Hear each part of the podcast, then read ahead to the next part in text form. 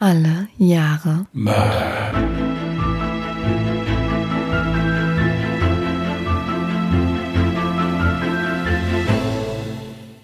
Herzlich willkommen zu einer weiteren Folge Alle Jahre Mörder, der True Crime Podcast mit mir, Jasmin und Christian, hallo. Heute hast du eine Folge vorbereitet? Ein Kriminalfall? Ja, aber aber ich muss mich zuerst noch in einem Punkt für schuldig bekennen. Also ich habe eine ganz, ganz liebe Zuschrift bekommen auf Instagram bezüglich meines Falls Lolita Brieger. Dieser Fall spielte wie eigentlich auch in der Beschreibung des Falls beschrieben, in der Eifel und nicht im Sauerland. Ich kann mir die Verwechslung eigentlich nur so erklären, dass ich ein sehr großer Karl-May-Fan bin und im Sauerland immer die Karl-May-Festspiele stattfinden und ich kurz vorher darüber eine E-Mail gelesen hatte. Deswegen ist das möglich, dass ich das damit assoziiert habe. Also wie gesagt, der Fall spielte in der Eifel, leider ist der Ausgang dadurch nicht positiv beeinflusst worden oder so. Ja. Aber vielen, vielen Dank für das ganz nette Feedback und für den Tipp. Vielen, vielen Dank. An der Stelle können wir uns generell mal für die, für das Feedback der Zuhörer mal bedanken. Wir haben ja jetzt auf Instagram und Twitter schon einige Zuschriften bekommen und haben uns natürlich sehr darüber gefreut. Für diejenigen, die es noch nicht wussten, wir sind mittlerweile auch auf Instagram und auf Twitter zu finden unter alle Jahre Mörder auf Instagram und auf Twitter at alle Jahre Morde. So, und du hast jetzt einen Fall vorbereitet, das im Jahre 1976 spielt? Genau, also ich habe ja beim letzten Mal Losen 1976 zugelost bekommen und hatte mich dann mal ein bisschen umgeguckt und muss sagen, ich habe dann da einen im negativen Sinne ziemlich Hochkaräter gefunden. Triggerwarnung. In dem Fall, den ich euch jetzt vorstelle, geht es um natürlich um Mord, ganz klar. Die Morde sind äh, nicht brutaler als, als jetzt andere Morde, von denen erzählt wird. Jedoch lese ich in diesem Fall zwei Briefe vor, die schon etwas, ja, teilweise furchteinflößend und auch etwas eklig sind. Also, falls ihr euch das nicht so gut anhören könnt oder so, dann einfach da bitte kurz mal pausieren. Dankeschön. Also, ich erzähle euch heute was über David Berkowitz oder wie er sich selbst gerne nannte oder dann auch leider die New Yorker Bevölkerung den Son of Sam. Hat ziemlich gewütet, der Gute. Und ich würde sagen, ich fange einfach mal an. Mhm. New York, the Big Apple, the city that never sleeps. Im Jahre 1976 sollte diese Schlaflosigkeit hauptsächlich aus Angst der Fall sein. Denn was in den kommenden 13 Monaten der schillernden Stadt bevorstand, war der blanke Horror.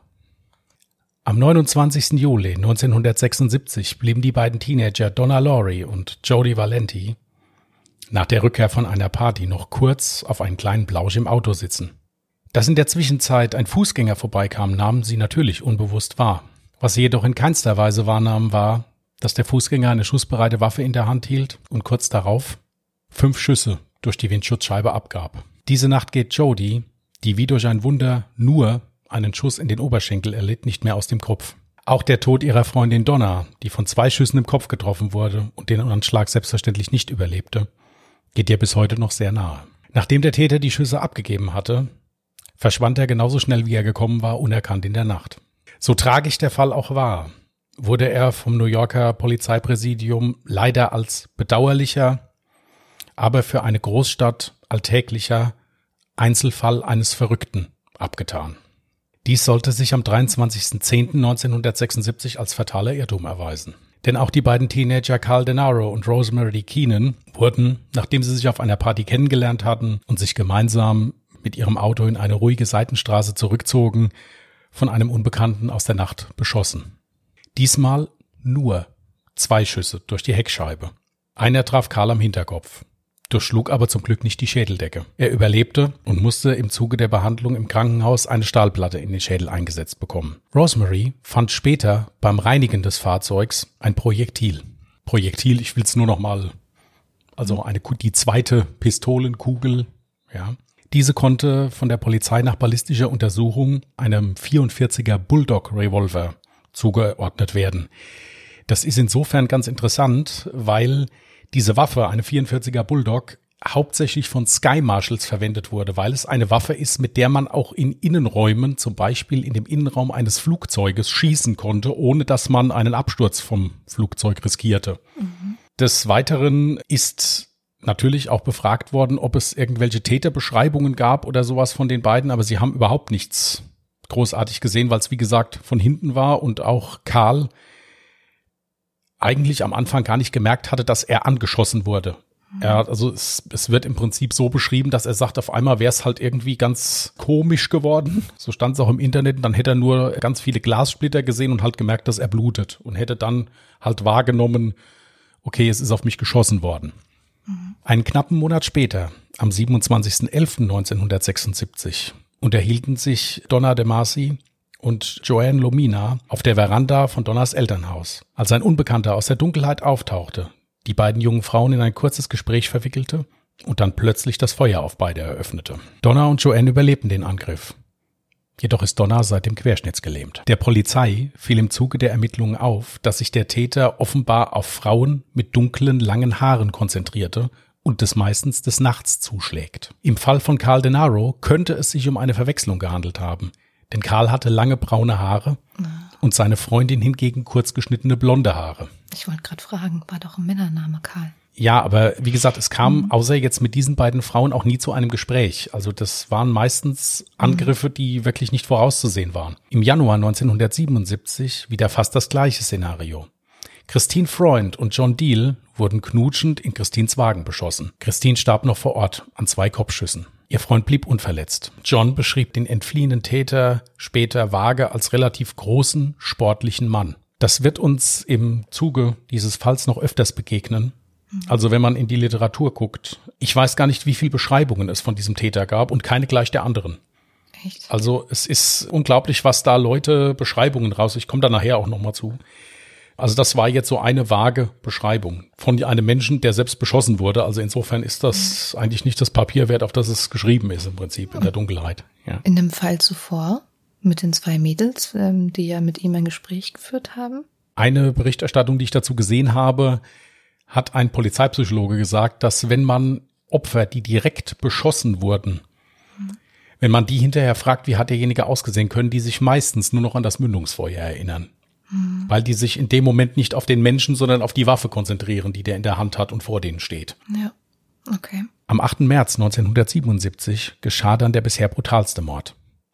Die Austauschstudentin Virginia Voskerichian wurde bei der Rückkehr ins Studentenwohnheim von einem Schuss aus nächster Nähe ins Gesicht getötet. Geistesgegenwärtig versuchte sie sich das Schulbuch schützend vor sich zu halten, doch es rettete sie nicht mehr. Die junge Frau war sofort tot. Das Verbrechen schien völlig sinnlos und kam einer Hinrichtung gleich. Das Projektil, welches aus Virginias Leiche entnommen wurde, konnte die Polizei nach ballistischer Untersuchung ebenfalls einem 44er Bulldog Revolver zuordnen. Diverse Waffen wurden daraufhin von Sky Marshals und anderen behördlichen Mitarbeitern sichergestellt.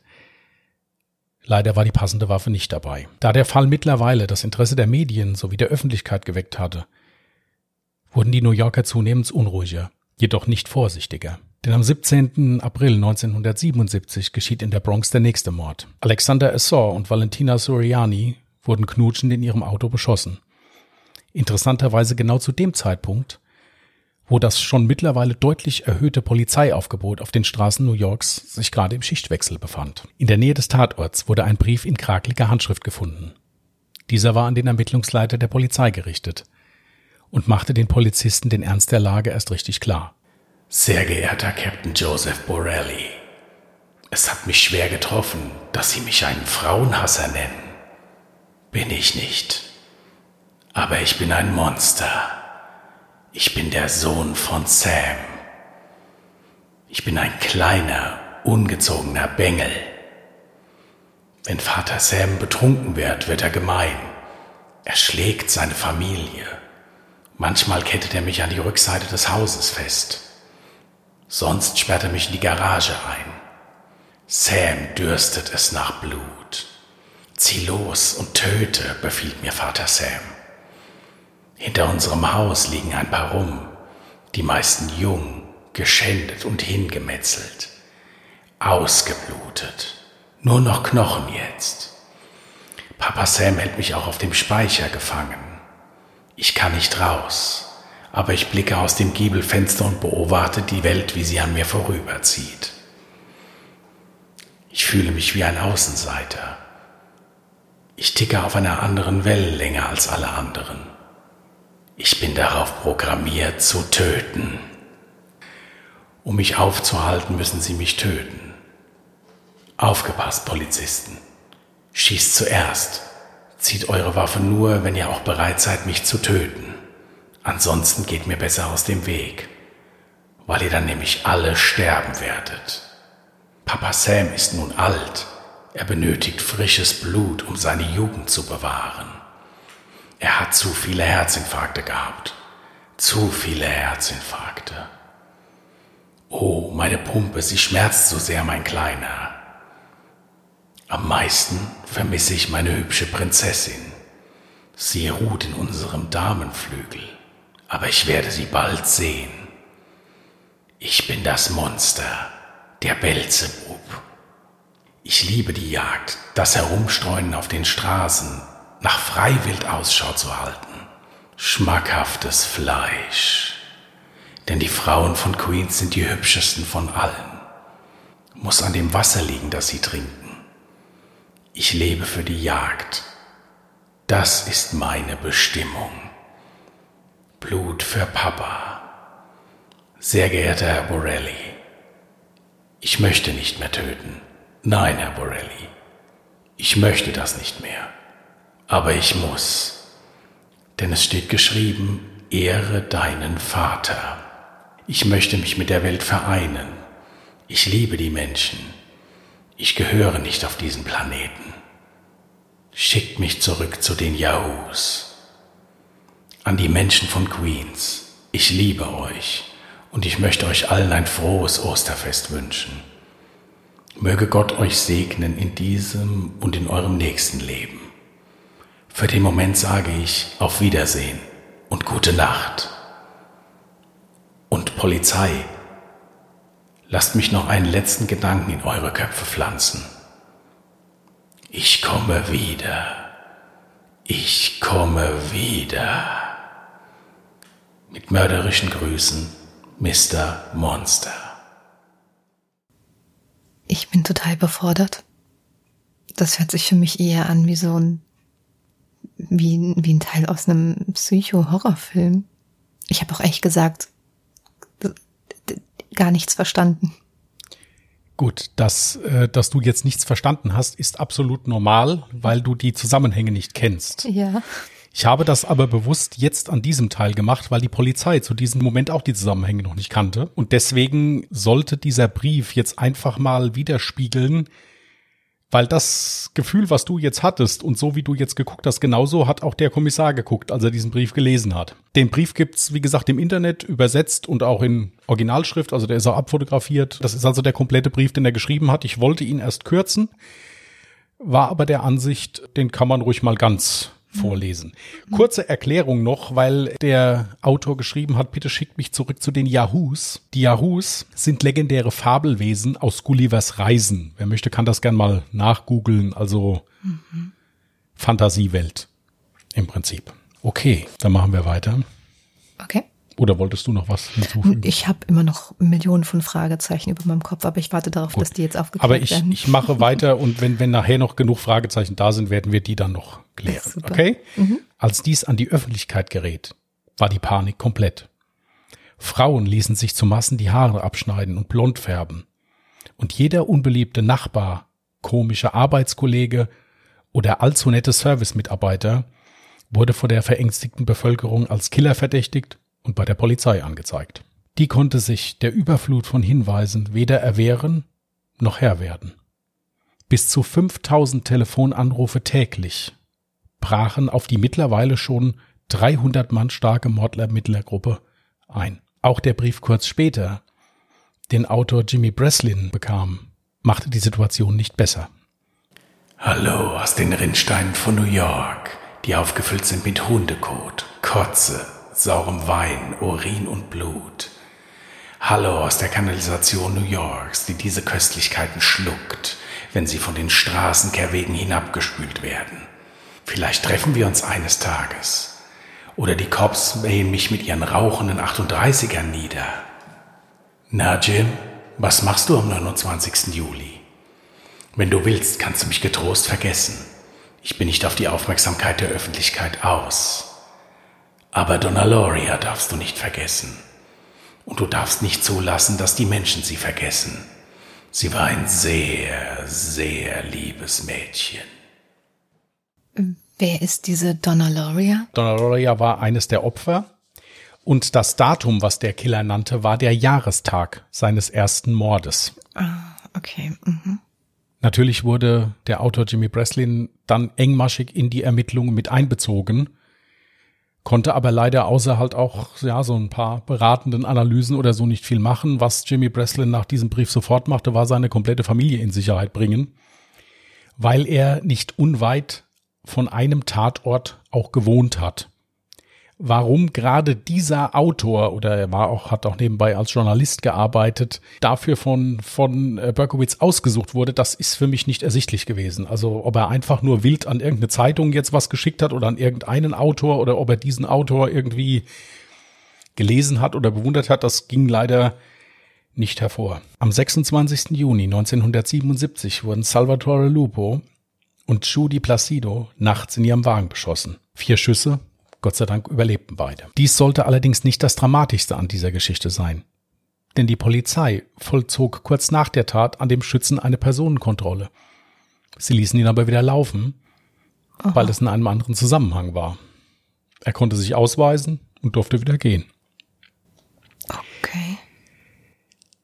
Am 31. Juli 1977 parkten Robert Violante und Stacy Moskowitz am Rande von Brooklyn am Flussufer und wurden, wen überrascht es, beim Knutschen in ihrem Wagen beschossen. Stacy war sofort tot.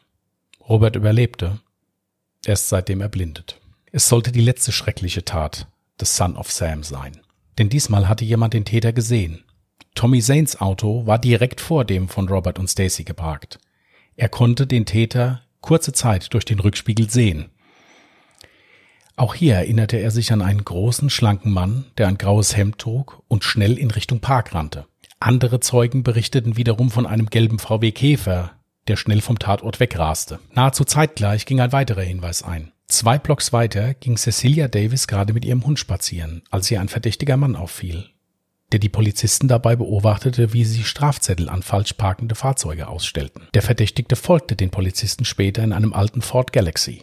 Da die Polizei mittlerweile je, äh, jedem noch so kleinen Hinweis nachging, identifizierten sie den Fahrer des Fahrzeugs als David Berkowitz, lebend im Stadtteil Yonkers.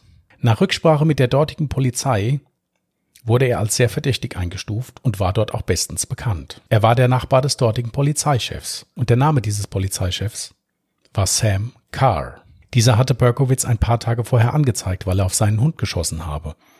Auch etliche Drohbriefe gingen bei Sam Carr ein. Trotzdem nahm die Mordermittlung die Sache nicht allzu ernst und schickte erstmal zwei Streifenpolizisten nach, zu Berkowitz nach Hause. Die Polizisten fanden dort den Wagen vor. Und auf dem Rücksitz des Wagens fanden sie eine schussbereite Maschinenpistole, eingeschlagen in einen Kleidersack. Die Polizisten öffneten das Fahrzeug ohne Durchsuchungsbefehl, weil mhm. Gefahr in Verzug war. Mhm. Durchsuchten das Fahrzeug. Im Handschuhfach befand sich ein Brief mit einem Plan auf einen Anschlag auf eine Disco in Southampton. Als Berkowitz sein Haus verließ und gerade in sein Fahrzeug gestiegen war, schlugen die Polizisten zu. Berkowitz sitzt ruhig mit beiden Händen am Lenker des Wagens und sagt zu den Cops, Sie haben mich. Und als der Polizist fragte, wem er denn habhaft geworden sei, entgegnete Berkowitz, na den Son of Sam. David Berkowitz war ein 24 Jahre alter Postangestellter aus Yonkers. Er war ein kleiner, dicklicher und auf den ersten Blick etwas zurückgebliebener junger Mann. Im Zuge des ersten Verhörs durch die New Yorker Polizei gab er an, dass der Hund von Sam Carr von Dämonen besessen sei und er ihm die Morde befohlen habe. Er habe versucht, den Hund zu erschießen, aber er habe es nicht geschafft. David Berkowitz wurde eine wahnhafte Persönlichkeitsstörung, jedoch volle Schuldfähigkeit attestiert. In einem Gerichtsverfahren, in dem Berkowitz immer wieder durch auffälliges Verhalten den Ablauf erschwerte, so riss er zum Beispiel elf Wachmänner zu Boden, als er versuchte, sich aus dem Fenster des Gerichtsgebäudes zu stürzen. Des Weiteren hat er auch im Zuge der Gerichtsverhandlungen mehrfach die Mutter eines der Opfer mit, ja, sehr respektlosen und pietätlosen Kommentaren über deren Tochter versucht zu provozieren, hat aber nicht funktioniert. David Berkowitz wurde zu einer Gesamtfreiheitsstrafe von 365 Jahren verurteilt. Okay. Also im Prinzip für jeden Mord einmal lebenslänglich. Mhm. Ja, und äh, dann noch halt die anderen Sachen, wo halt nicht war. Die Bevölkerung war erleichtert. Es war also so, ging aus Reportagen hervor, dass also die Polizisten, die da also an diesen Mordermittlungen beteiligt waren, die sind da gefeiert worden wie ja, wie Helden im Prinzip. Mhm. Also die durften keine, haben in keinem Lokal mehr Getränke bezahlen müssen. Die sind von wildfremden Frauen auf der Straße umarmt und geküsst worden. Jedoch müssen wir uns jetzt hier nochmal so ein paar Sachen angucken. Denn führende Experten bezweifeln bis heute, dass David Berkowitz sämtliche dieser Morde begangen hat und vor allen Dingen, dass der alleine gehandelt hat. Mhm. Es gab ein, ja, das kommt jetzt alles noch. Es gab ein Interview mit einem Journalisten, der sich sehr, sehr lange damit beschäftigt hat. Der hat gesagt, es gibt ein Gerichtsurteil, das besagt, Berkowitz sei schuldig und es gibt drei Zimmer voll mit Akten, die das Gegenteil beweisen. Mhm. Hier verspricht, dass Berkowitz Kontakt zu einer satanistischen Sekte nachgesagt wurde. Im Zuge der Nachforschungen eines Journalisten kam heraus, dass die beiden Söhne des Polizeichefs, also die beiden Söhne von diesem Sam Carr, mhm. ja, ebenfalls Mitglied dieser Sekte waren. Die beiden Söhne heißen John und Michael. Die diensthabende Polizistin, die den ersten Anruf in der Polizeidienststelle in Yonkers entgegengenommen hat, von der New Yorker Polizei, das war die Tochter von Sam Carr. Ich kann dazu einen Bericht empfehlen, Amerikas Albträume zu finden auf YouTube. Wir können den auch gerne verlinken. Da ist ein Bild von dieser Tochter. Und wenn man sich die mal anguckt, also so in etwa, stelle ich mir eine Satanistin vor. Also so wie die guckt, die Augen von dieser Frau. Also wirklich sehr, sehr interessant. In späteren Briefen aus der Haft erwähnte Berkowitz, dass John und Michael, also die beiden Söhne des Polizeichefs, ebenfalls Mitglied dieser Sekte waren und er für die Taten instrumentalisiert worden sei. Die Sekte traf sich am Rande der Stadt in einem verlassenen Haus. Über dem Grundstück verlief das Abwasserrohr in die Stadt. Mm. Deswegen das Hallo aus den Rindsteinen von New York. Ja, Hallo aus der Kanalisation, hat er ja gesagt. Mm. Dass es diese Sekte gab, war der Polizei bekannt. Es war auch bekannt, dass die Treffen abhalten, aber es ist jetzt so eingestuft worden, als wäre das jetzt erstmal nicht gefährlich und das ist mehr oder weniger geduldet worden. Mhm. Die nächste Unklarheit ist, dass Berkowitz nach dem Mord an Stacy Moskowitz, also da, wo im Prinzip der eine Zeuge einen starken, großen Mann in grauem Shirt gesehen hat, ja. zeitgleich ist David Berkowitz, das ist ja gesichert, zwei Blocks weiter gesehen worden, als dass er die Polizei beobachtet hat. Mhm. Also er hätte in kürzester Zeit zwei Blocks, also hätte die Tat verüben müssen, hätte den Park verlassen müssen, hätte in ein Auto steigen müssen, zwei Blocks weiterfahren oder hätte laufen müssen. Ja, zumal er ja auch völlig anders beschrieben wurde. Du hattest ja gerade gesagt, das ist eher so ein etwas kleinerer, dicklicherer Richtig. nicht groß und sportlich. Richtig. Also das beides wäre nicht möglich gewesen. Das ist also geprüft worden. Allerdings ist das immer nur von Journalisten, von Beobachtern und so weiter geprüft worden. Dieser Fall ist nie mehr aufgerollt worden, weil, so wird es in der Literatur mehr oder weniger so ein bisschen unterstellt, die Stadt ihren Frieden wiederbekommen sollte. Ja, wenn jetzt doch gar nicht der wahre Mörder verurteilt wurde. Es geht noch, es geht noch weiter. Was auch schier nicht erklärbar ist, ist, dass sämtliche Möbel aus Berkowitz Wohnung kurz nach dessen Verhaftung verschwunden waren und die Wände mit, mit wirren Schmierereien beschmutzt wurden. Die beiden Söhne des Polizeichefs Carr kamen kurz nach der Verurteilung vor Berkowitz auf mysteriöse Weise ums Leben. John wurde erschossen und Michael hatte einen tödlichen Autounfall ohne Beteiligung anderer. Trotz dieser ganzen Tatsachen gab es niemals ein Wiederaufnahmeverfahren. Berkowitz ist heute wiedergeborener Christ. Er gilt als Mustergefangener. Einen auf ihn verübten Mordanschlag im Gefängnis mit 56 Messerstichen überlebte er 1979. Von einem ja. anderen Insassen oder? Ja, jetzt? ja, ist von anderen okay. Insassen angegriffen worden und wie gesagt, es ist versucht worden, ihn umzubringen. Okay. Ein kurzes Nachwort noch. Ja.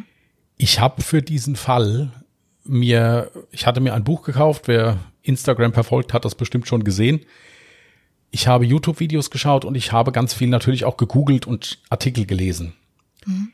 Das Problem ist, dass sich sowohl die Reihenfolge der Taten als auch deren Ablauf sich teilweise etwas unterscheidet. Ich habe mich an den Ablauf jetzt an das Buch gehalten, weil dieses Buch in vierter Auflage erschienen ist und ich bin mittlerweile der Meinung, also wenn ein Buch viermal wieder neu aufgelegt wird, ist es also in der Regel so, wenn da was falsch drin wäre, hätte das, denke ich mir, irgendeiner moniert, im besten Fall. Mhm. Die Problematik ist auch immer, wenn du Verbrechen aus den USA dir anschaust und schaust dir dazu Berichterstattungen an. Es ist so, dass selbst in diesen Berichterstattungen das Ganze immer noch aufgezogen ist wie ein Actionfilm. Das ist das eine. Das andere ist, für jemand, der sich jetzt mal mit David Berkowitz hier nach diesem Podcast beschäftigt, diese Fälle, die ich jetzt hier vorgetragen habe, ist nicht das erste Mal, dass David Berkowitz durch Gewalt straffällig geworden ist. Der hat vorher auch schon Körperverletzungsdelikte, hat auch mal einen, so stand es mal, versuchten Mord, das konnte man jetzt so sehen, wie man wollte.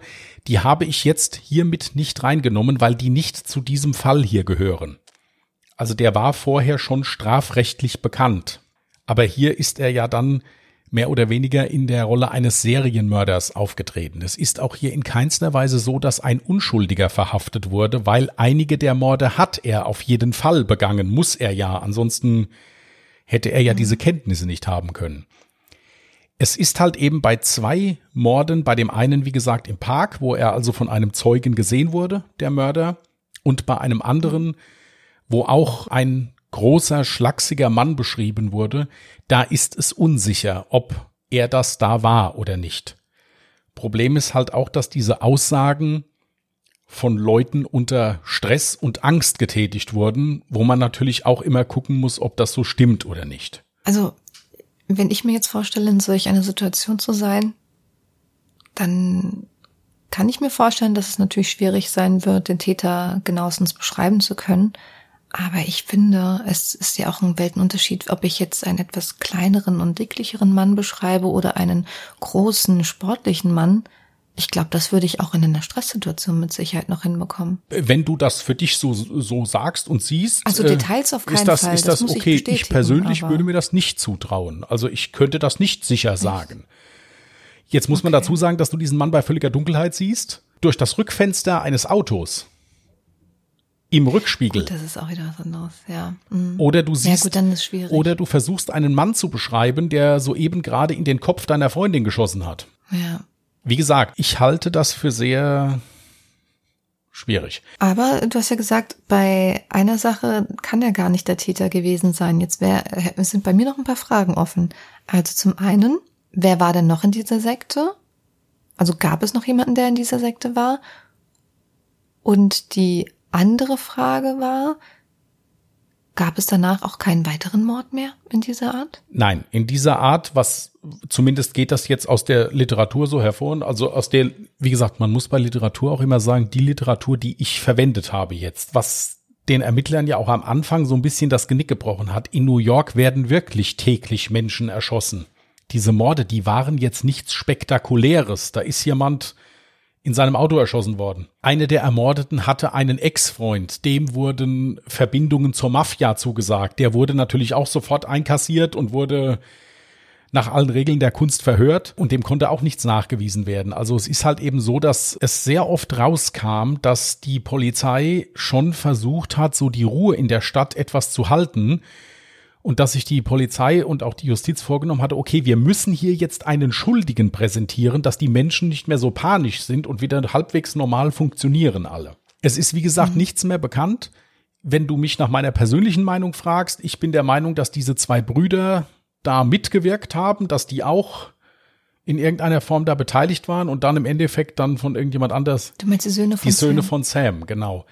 Der Grund, warum er sich Son of Sam genannt hat, war, dass der wirklich total auf diesen Hund und auf diesen, auf diesen Nachbar fixiert war, weil er mit dem halt eben Stress hatte. Wie der da drauf gekommen ist, kann man nicht sagen. Heutzutage, wie gesagt, gilt er als absoluter Mustergefangener. Ich habe einen Bericht gesehen, wo, wo der auch interviewt wird. Also es gibt Berichte, wo, wo wirklich Reporter bei dem im, im Gefängnis sind und den interviewen.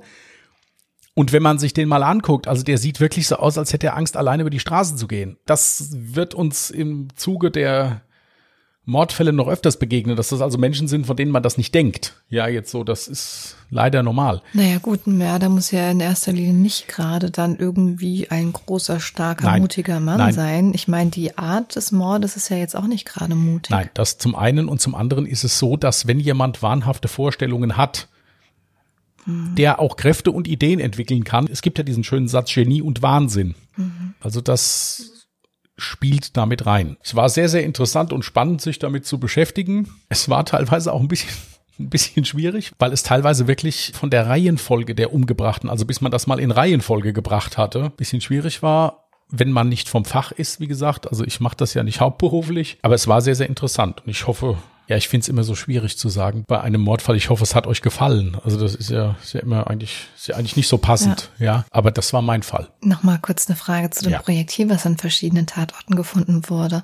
Wurde jetzt diese Waffe tatsächlich auch bei dem David selber gefunden? Ist eine sehr gute Frage. Ich habe darüber nichts gefunden. Ich würde es jetzt mal einräumen. Es wurden sehr viele Waffen gefunden, weil die Polizei dann auch im Zuge des Haftprozesses, das geht auch aus dem YouTube-Video hervor, was ich mir angeguckt habe, dazu auch diese Waffen der Presse zeigt. Also da waren Maschinenpistolen dabei, da waren andere schwere Waffen dabei. Dieser Mann ist nicht hundertprozentig unschuldig. Der hat auf jeden Fall viel verbrochen. Das gesteht er auch bis heute noch und sagt, es wäre ja wirklich so gewesen. Das ist ja okay. Was er aber halt eben im Zuge von Interviews, von Gesprächen mit Gefängnispsychologen oder so immer mal wieder gesagt hat, ist dann halt auch, dass er ja nicht alles selber gemacht hätte und dass er ja auch dazu gezwungen worden wäre und instrumentalisiert worden wäre und so. Aber es ist halt eben schwierig, weil ihm ja natürlich auch von ärztlicher Seite her schon eine wahnhafte Persönlichkeit zugebilligt wurde. Nur wenn man das jetzt mal hier nach Deutschland assoziieren würde, ein solcher Mensch, dem eine wahnhafte Persönlichkeitsstörung, der würde im ganzen Leben nie verurteilt. Also der käme in eine psychiatrische Einrichtung sein Leben lang, aber der würde im ganzen Leben nicht für 365 Jahre in den Bau gehen. Das war aber, Gibt's, das gibt's ja auch in nee, Deutschland nee, das, nicht, das oder? gibt's in Deutschland nicht. Nein. In Deutschland Ja. ist das Höchste, was du kriegen kannst, lebenslänglich mit besonderer Schwere der Schuld. Und wenn du die besondere Schwere der Schuld erreicht hast, ist es so, dass du im Prinzip nicht mehr rauskommst. Dann stirbst du im Gefängnis. Es sei denn halt, du hast einen Gnadengesuch, das ist dann noch möglich oder sowas, ja. Aber dann ist es also so, dass du dich darauf einrichten kannst, dass dann nach 15 Jahren nicht verhandelt wird. Ja, krasser Fall. Okay. Vielen Dank für deinen Kriminalfall. Es war äußerst spannend. Ich glaube, ich werde heute Nacht noch von äh, den netten Briefen träumen. Ich hoffe, ihr werdet heute Nacht gut schlafen können. Und wenn nicht, scheinen wir irgendwas richtig gemacht zu haben. Nein. Kurzer, kurzer noch, also das war meine Stimme. Ich habe das selbst vorgelesen. Wir haben die nur ein kleines bisschen bearbeitet, weil ich fand das total spannend so. Gebt uns Feedback, würde mich freuen. Auch gerne, wenn ihr irgendeine andere Literatur dazu gefunden habt, die irgendwas anderes besagt, interessiert mich absolut. Sehe ich weder als unberechtigte Kritik noch als Angriff an. Also gerne über Instagram oder so weiter oder über unsere E-Mail-Adresse meldet euch gerne. Wir freuen uns. Und dann bleibt uns eigentlich nur noch, euch einen schönen Wochenstart zu wünschen. Bleibt anständig. Auf Wiedersehen. Auf Wiederhören. Bis bald.